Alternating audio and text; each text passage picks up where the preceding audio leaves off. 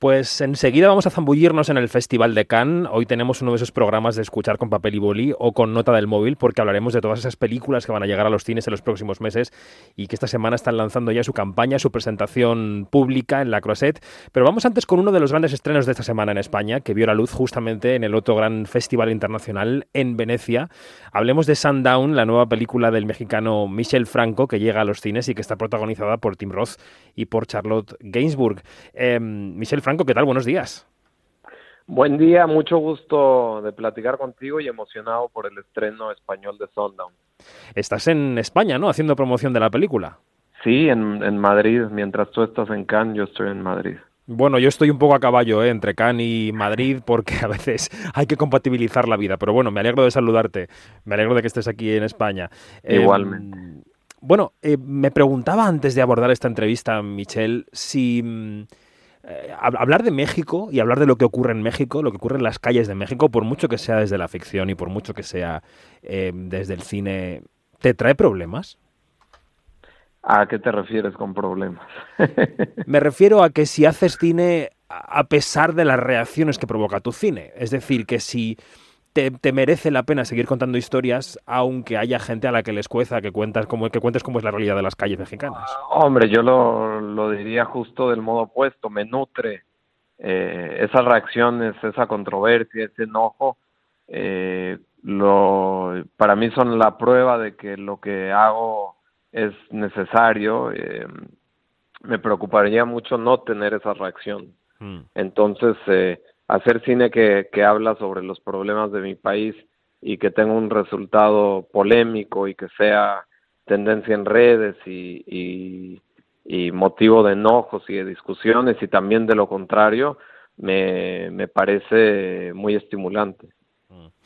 Vamos al argumento de tu película de Sundown. Eh, nos encontramos con una familia pudiente. Cuando empieza la película no sabemos muy bien cuál es la relación entre ellos, pero luego lo iremos descubriendo y llega una llamada con un fallecimiento y cuando se disponen a ir a ese funeral en el aeropuerto, el personaje que, al que interpreta mm, Tim Roth, mm, digamos que toma una vía secundaria, se separa de la familia y se queda en México. ¿De dónde surge esta idea y por qué querías, em, por qué este arranque, por qué esta, este salirse de la vía principal, Michelle?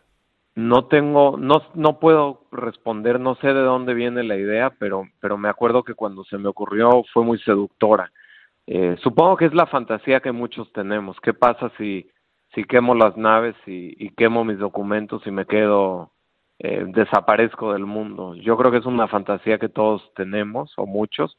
Eh, y por supuesto que la respuesta real es, tendría resultados catastróficos, lejos de, de lo que una fantasía sugiere eh, o propone. Entonces, eh, pues ese fue el punto de partida de Sundown.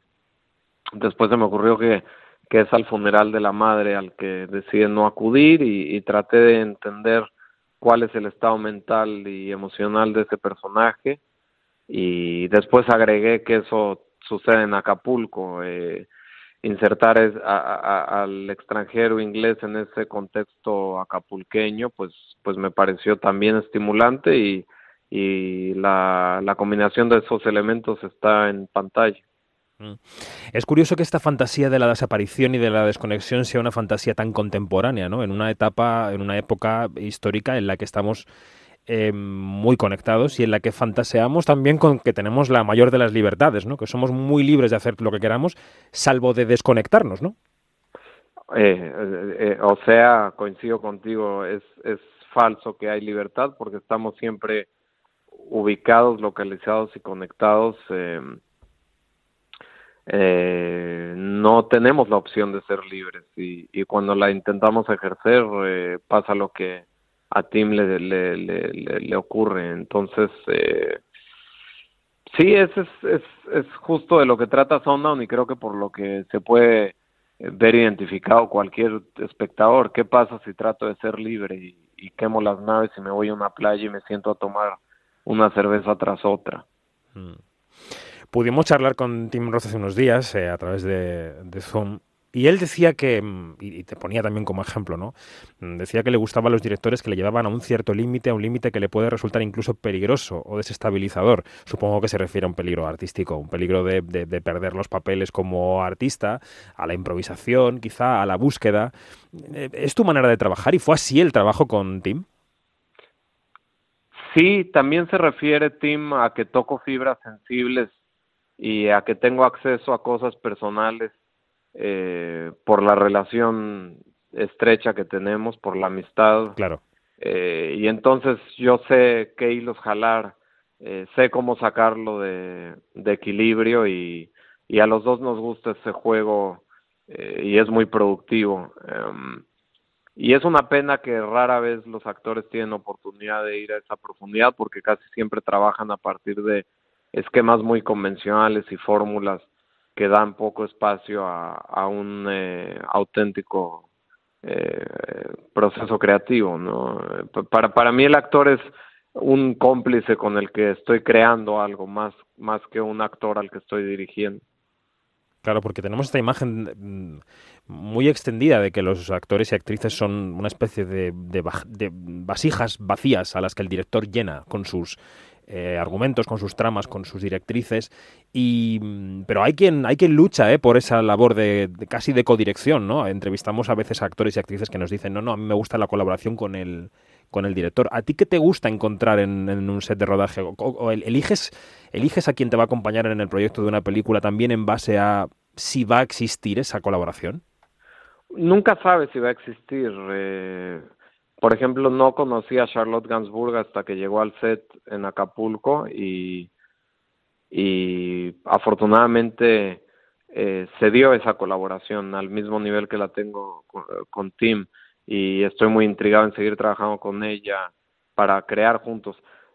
Conmigo casi siempre se sienten cómodos los actores y quieren volver porque no tengo una barrera, no los invito a, perdernos juntos y a encontrarnos. Eh, no me impongo, no los dirijo, no eh, lo hacemos juntos. Y por eso me gusta pensar en los actores como colaboradores y no como estrellas o, o como eh, para mí lo más importante en el cine es, es, es el actor y la cámara, obviamente, el, punto de vista, pero, pero el, respeto mucho a los actores, lejos de lo que eh, muchos directores hacen queriendo nada más usarlos. Esta semana en el Festival de Cannes se está reflexionando mucho sobre el futuro del cine, eh, evidentemente desde un punto de vista que es el que defiende Cannes, del cine tradicional, muy canónico, ¿no? Em, Michelle, eh, supongo que también ocurre en el resto de países del mundo, de hecho sabemos que ocurre, pero en España estamos pasando por una situación de taquilla dramática. La gente que dejó de ir a los cines en la pandemia no ha vuelto en su gran mayoría, muchos vuelven solamente para los grandes taquillazos de superhéroes, con alguna meritoria excepción. Em, ¿Cómo ves el futuro de este negocio?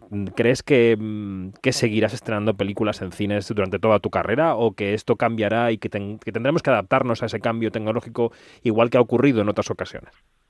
Me anima mucho que en plena pandemia estrené Nuevo Orden y fue número uno de taquilla en España, cosa que nunca había ocurrido con una película mexicana. Sí. Y, y me anima aún más volver un año después a presentar Sundown en salas de cine, a pesar de que las cosas, de que la situación es difícil y esto habla de que el interés sigue ahí y los directores lejos de quejarnos tenemos que seguir eh, proponiendo y batallando, eh, pero eso eh, hay que siempre aceptar que esa es la naturaleza de nuestra profesión, ir, ir contra los pronósticos y, y trabajar a pesar de, de que la situación sea difícil, adversa. Decía ayer un paisano tuyo, Guillermo del Toro, que quizá no hay que hablar de la del agotamiento de la plataforma mm, cine en sala, sino del agotamiento de las ideas. No sé qué opinas. Eh, no sé, no sé, no, no, no sé desde dónde lo dice Guillermo. Eh, yo trato de cuidar, perdón. No, no, supongo que, mm, que no quiero tampoco interpretar sus palabras, ¿eh? pero creo que lo que debía decir es a lo mejor a veces nos preocupamos mucho de dónde se ven las películas en lugar de conseguir una gran idea para atraer a la gente a los cines. No lo sé. Mm, para mí la forma y fondo están relacionadas y, y para mí solo la pantalla de cine le hace justicia a, al trabajo, a lo cinematográfico. Eh, creo que las plataformas sirven como segundas ventanas donde va a vivir una película por décadas y encontrar nuevos espectadores, pero si, si tú no ves en el cine una película es como si nunca la viste realmente. Yo, yo había visto Annie Hall por haber, hablar de una película muy conocida tal vez 10 o 20 veces en, en casa y hasta que la vi en la Cineteca en México hace unos 5 años no la vi por primera vez, eh, no, no la vi realmente. Es muy curioso eso que dices, ¿eh? es verdad que nos pasaría con muchos de los clásicos, ¿no? Si los volviéramos a ver en pantalla grande. Claro, claro. Yo, yo, soy, todos los fines de semana estoy en la Cineteca cuando estoy en México, porque poder ver ahí Antonioni o cualquier cosa que pase, ¿no? Eh, volver a ver Viridiana, pues es, es ver de verdad eh, el, el cine y, y rara vez tenemos esa oportunidad. Bueno, vamos terminando ya esta charla con Michel Franco. Me queda preguntarte por lo que acaba de salir a los medios, que es tu último rodaje, Memory, con Jessica Chastain. ¿Esto es así y habéis terminado de rodar ya la película, Michel? Sí, es, es eh, eh, algo que me tiene muy contento. El sábado apenas terminé el rodaje de la película. Son eh, Peter Sarsgaard, Jessica Chastain y, un elenco eh, del que estoy muy orgulloso, eh, de, actores secundarios y, y, lo rodé todo en Nueva York. Eh, apenas voy a empezar a montarlo eh, en un mes o dos que dejaré el material descansar y, y, lo voy a editar con calma. Pero estoy muy, muy, muy satisfecho con, con el rodaje. Y en este caso, aunque supongo que no puedas adelantar mucho del proyecto, ¿por dónde te has, por dónde te has ido? ¿Cuál ha sido, eh, de qué nos vas a hablar? Me cuesta trabajo contestar la pregunta, no tanto por querer guardar el secreto, por, porque muchas veces filmo una, o sea, escribo una película, luego ruedo otra y edito otra diferente y, y me sorprendo claro. y, y, realmente pasa, ¿eh? Y creo que una buena película solo así se puede hacer. Entonces es pronto para hablar de, de la película. Te puedo decir que soy el productor central junto con muy buenos socios, pero soy el productor central, igual que en todas mis otras películas, entonces mantengo esa posibilidad de seguir cambiando según lo, lo, lo, que me ofrezca el material. O sea, que contarás lo que quieras contar, eso es lo que tenemos por seguro, ¿no? Que lo que quieras contar será sí. lo que cuentes. Sí, o lo que pueda. o lo que o lo que decida, al final que la última palabra será tuya, digamos. Bien. Bueno, que sea de la película. Creo que el, que el, el, el el buen director es el que deja que la película tome la forma que, que debe tomar y, y, no impone. Pues sí, pues sí. Es una buena definición. Bueno, de momento, los espectadores españoles podrán ver desde este fin de semana Sundown en las salas, que es una gran opción. Eh, así que te deseamos mucha suerte con el estreno aquí en este país, a ver si también alcanza la, la cima, como ocurrió con Nuevo Orden. Michel Ojalá. Franco, muchas gracias. Muchas gracias, un abrazo. Un abrazo.